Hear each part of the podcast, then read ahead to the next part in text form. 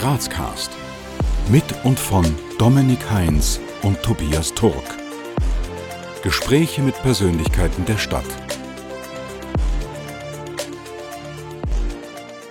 Ja, sehr geehrte Frau Waltraud-Klasnik, herzlich willkommen bei Grazcast. Vielen Dank, dass Sie sich die Zeit nehmen, mit uns ein Interview zu führen. Und bevor wir jetzt aber auch wirklich reinstarten, darf Sie mein Kollege, der Tobias, noch ganz kurz vorstellen. Waltraud Klasnik wurde 1945 in Graz geboren, machte eine Ausbildung im Fachhandel und baute gemeinsam mit ihrem Ehemann ein Transportunternehmen auf.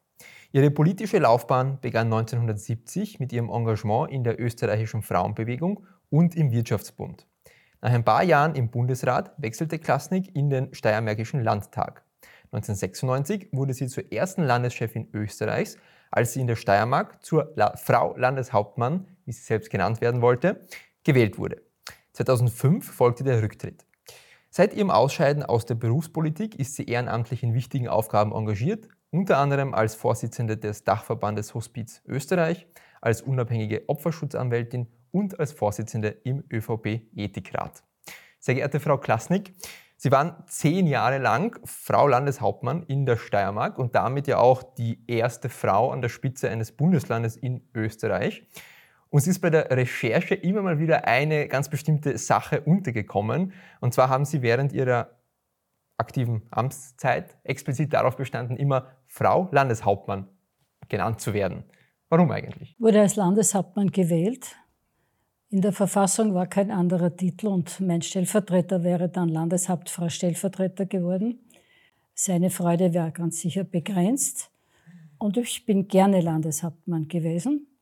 Und das hat mir viel Freude gemacht und der Titel hat mir auch gefallen. Stellen Sie sich vor, Sie sind jetzt in der Grazer Innenstadt unterwegs und jemand, der Sie nicht kennt, angenommen, spricht Sie an und fragt Sie, wer Sie sind und was Sie machen. Was antworten Sie in aller Kürze?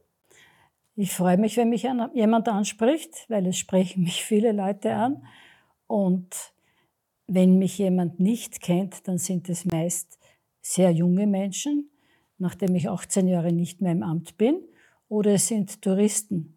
Aber die Steirerinnen und Steirer kennen mich schon noch. Wir kommen jetzt schon zu einer ersten Runde der spontanen Entweder-Oder-Fragen. Also einfach, äh, wie gesagt, ganz spontan aus dem Bauch heraus, was Ihnen eher zusagt. Auto, Öffis oder Fahrrad? Autoöffis. Frühaufsteher oder Abendmensch? Frühaufsteher. Rin. Schlossbergbahn oder Schlossbergtreppe? Treppe. Punsch trinken am Hauptplatz der Christkindlmarkt oder Sonnenliegen in der Augartenbucht? Punsch trinken. Kasematten oder Dom im Berg? Beides. Und Nutella-Brot mit oder ohne Butter? Mit Honig. Ähm, ja, wir haben in der Anmoderation so ganz grob versucht, Ihren Werdegang zu skizzieren. Jetzt würde uns aber interessieren, wie Sie denn Ihren Werdegang aus ganz persönlicher Sicht zusammenfassen würden. Zusammenfassen kann ich sagen, geglückt. Es war nicht vorauszusehen, die Chancen waren ganz andere, von der Kindheit beginnend. Ich habe eigentlich keinen Beruf gelernt, habe aber immer die Möglichkeit gehabt, viel arbeiten, viel lernen vielen Menschen in den richtigen Augenblicken zu begegnen. Und wenn man vielen Menschen begegnet zur richtigen Zeit und dann noch eine Portion Glück dabei hat, dann kann vieles auch gelingen. Was würden Sie sagen? Ähm, ja, auf welchen persönlichen Erfolg sind Sie heute am meisten stolz? Das ist schwer, weil es viel an Erfolg, aber auch vieles an schwierigen Situationen, sprich Niederlagen gegeben hat. Aber in der Zusammenfassung sage ich immer, es gibt die anonyme Geburt in Österreich. Dieses Gesetz wurde geschaffen. Da war ich maßgeblich beteiligt. Und es gibt die Hospiz-Regelfinanzierung. Das heißt, dass jene Menschen für die letzten Stunden, dass diese Vorsorge auch getroffen ist, flächendeckend. Dieses Gesetz wurde erst im Vorjahr beschlossen. Und so kann ich eigentlich sagen, vom Beginn des Lebens bis zum Ende des Lebens konnte ich einen Beitrag leisten. Sie sind ja nach wie vor ähm, in sehr vielen wichtigen Aufgaben ehrenamtlich engagiert. Es würde uns interessieren, wie sich denn Ihr typischer Alltag in diesen Aufgaben gestaltet. Wenn ich ehrlich bin, habe ich heute noch ein schlechtes Gewissen, wenn ich um 16 Uhr nach Hause gehe und glaube, der Tag ist schon beendet, die Arbeitszeit ist vorbei. aber ich habe in meinem ganzen Leben nie das Gefühl gehabt zu arbeiten, sondern es hat mir immer Freude gemacht und ich konnte vieles erledigen. Ich war bis zum Beispiel im Februar die Vorsitzende des Universitätsrates in Leoben. Das ist jetzt weggefallen. Das war für zwei Perioden, zehn Jahre.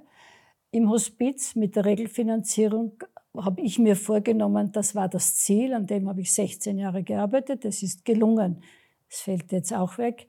Im Opferschutz bin ich nach wie vor tätig und unter anderem, was Graz betrifft, habe ich das große Glück mit den Elisabethinen Krankenhaus und allem, was dazugehört, eng verbunden zu sein. Dort bin ich Vorsitzende im Aufsichtsrat. Unser Format äh, beschäftigt sich sehr stark mit äh, der Stadt Graz. Daher jetzt die Frage an Sie, was ist Ihre Vision für Graz und vielleicht auch darüber hinaus? Ja, das ist jetzt eine Mischung. Über das denke ich manchmal nach. Ich hätte einen Wunsch. Ich wünsche mir, nachdem ich Fußgeherin, Autofahren und auch verschiedene äh, Möglichkeiten unterwegs zu sein. Ich würde mir wünschen, dass sich Fußgänger, Radfahrer, Autofahrer oder auch jene, die die Öffis benutzen, miteinander finden und besser vertragen und aufeinander mehr Rücksicht nehmen. Das ist für mich eines der wichtigsten Anliegen. Sie waren ja sehr lange in der Berufspolitik tätig. Uns würde daher folgende Einschätzung von Ihnen interessieren. Und zwar, die Politik, die hat ja in den letzten Jahren ähm, mit einem immer schlechter werdenden Image in der Bevölkerung zu kämpfen. Für junge Menschen ist es scheinbar immer uninteressanter, sich irgendwie politisch zu engagieren. Was würden Sie jetzt Kritikern vielleicht entgegnen, die behaupten, dass die Politik sich viel zu sehr mit sich selbst beschäftigt, anstatt irgendwie echte Visionen oder ernsthafte politische Visionen umzusetzen und sich diesen Zustand daher auch selbst zuzuschreiben hat? Gerade jungen Menschen, ob jetzt Frauen oder Herren, ich würde jedem raten, es zu versuchen, mitzugestalten, sich der Politik anzunehmen. Und da spreche ich jetzt nicht über eine Partei, sondern sich zu interessieren. Man hat die Chance, etwas zu verändern. Und wenn das Image nicht gut ist, dann ist man meistens auch selber schuld, weil man vielleicht in der Sprache, im Verhalten einen Weg gefunden hat, der anderen wehtut, der verletzend ist und den wir eigentlich nicht brauchen und auch nicht wollen um jetzt eben noch einmal den Bezug zur Stadt Graz herzustellen. Wie tragen Sie dazu bei, die unterschiedlichsten Facetten der Stadt Graz mitzugestalten? Ich habe das Glück, bin Ehrenbürgerin der Stadt Graz. Ich bin in dieser Stadt geboren und kenne wirklich viele Menschen und habe die Möglichkeit, ohne es öffentlich zu zeigen, manchen Menschen zu helfen, mit ihnen Gedanken auszutauschen und zu sagen, wie macht man es vielleicht besser oder wie könnte es besser gelingen. Und wenn jemand Hilfe braucht, und das ist sehr oft der Fall, dann wissen die Menschen, dass es mich gibt und sie finden mich auch. Wir kommen zur zweiten Runde der spontanen Entweder-Oder-Fragen. GAK oder Sturm? Ich liebe meine Kinder gemischte Familie, aber Sturm. 80-10 oder 80-20? 80-44. Bier oder Wein? Wein. Aufsteirern oder Grazathlon? Was mich betrifft, dann Aufsteirern. Plaputsch oder Schöckel? Schöckel. Und sagt man der oder das Teller? die Teller, weil ich esse gerne und brauche mehrere. Sie haben zu Beginn gesagt, ähm, wenn Sie Ihren Werdegang zusammenfassen müssten, würden Sie sagen, geglückt. Ähm, uns würde interessieren, wenn Sie die Möglichkeit hätten, mit Ihrem 18-jährigen Ich zu sprechen, was würden Sie diesem aus heutiger Sicht raten? Mein 18-jähriges Ich hat geheiratet. Und ich würde eigentlich mir wünschen, dass es gelingen möge, diesen Lebensweg auch mit dem, was schwierig war, noch einmal zu gehen. Und wenn Sie mich fragen, was ich dem anderen rate, dann war einer der wichtigsten Ratschläge, die ich bekommen habe, bevor man eine Antwort gibt, leise bis drei zu zählen, sie ist sanfter. In allen Ihren Funktionen kennen Sie ja die Steiermark und Graz schon einige Jahre, kann man jetzt einmal sagen.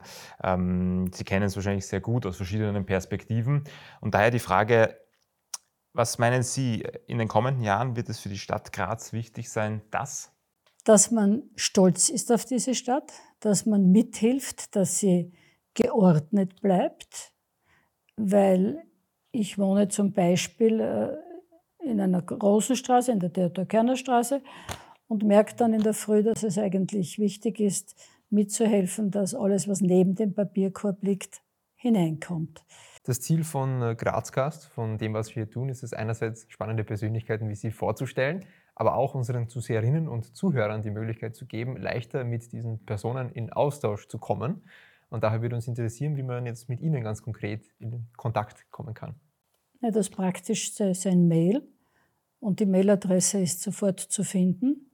Ich äh, habe auch noch eine, eine kleine Firma gemeinsam in einer Partnerschaft und also das heißt, die Mailadresse ist zu finden und sonst ruft man mich an, weil ich habe seit dem Jahre 96 die gleiche Telefonnummer. Jetzt zum Schluss hin, welche Botschaft möchten Sie gerne unseren Zuseherinnen und Zuhörern mit auf den Weg geben? Dass ich mir wünsche, dass sich die Grazerinnen und Grazer, wo immer sie auf der Welt sind, keine Gedanken machen müssen, dass zu Hause was nicht in Ordnung ist, sondern dass sie sagen, wir sind stolz auf diese Stadt, das ist unsere Landeshauptstadt, das ist unsere Heimat und in dieser Stadt leben Menschen, wo man sagen kann, erstens sind die Grazerinnen angeblich schöne Frauen, das sagt man immer. Graz hat eine interessante Altstadt, den inneren Teil, die größte Altstadt, also immer im deutschsprachigen Raum. Wir sind eine Stadt mit viel Kultur. Die Angebote sind so, dass man es gar nicht schafft. Du könntest dreimal zu einer Veranstaltung gehen an bestimmten Tagen. Und dass man sagt, Graz ist gerade in der Kunst und Kultur eine Brücke in die Welt hinaus. Das sieht man, ob man Oper oder Schauspielhaus und so weiter anschaut. Das ist alles da. Wir sind eine Stadt für Studenten. Wir haben die Universitäten. Da wird was gelernt. Und Graz braucht sich nicht verstecken, sondern kann sich herzeigen. Ja, und zum wirklichen Abschluss hätten wir noch ein paar offene Sätze, die Sie bitte vervollständigen. Ihr Lieblingsort in Graz ist? Das Zuhause und Maria Trost. Als echter Grazer, als echte Grazerin muss man zumindest einmal die Spurgasse langsam auf und niedergehen und sehen, dass es die schönste Gasse der Stadt ist. Was die meisten Grazerinnen, die meisten Grazer nicht wissen, ist das? Es sehr viele Innenhöfe gibt, die man besuchen soll und dass es richtig wäre, einen Stadtrundgang mit einer Führung zu machen, weil man kann viel lernen dabei. Und Ihre letzte WhatsApp-Nachricht war? Heute Vormittag an meinen Sohn auf den Schöckel hinauf, ob es ihm wohl gut geht seine Frau momentan nicht in Graz ist. In diesem Sinne, Frau Glasnik, wir sind am Ende. Wir bedanken uns sehr herzlich für Ihre Zeit. Danke, dass Sie dabei waren und wir freuen uns auf ein Wiedersehen. Gerne. Wir danken euch fürs Abonnieren, Kommentieren und Teilen. Bis zum nächsten Mal bei Grazcast.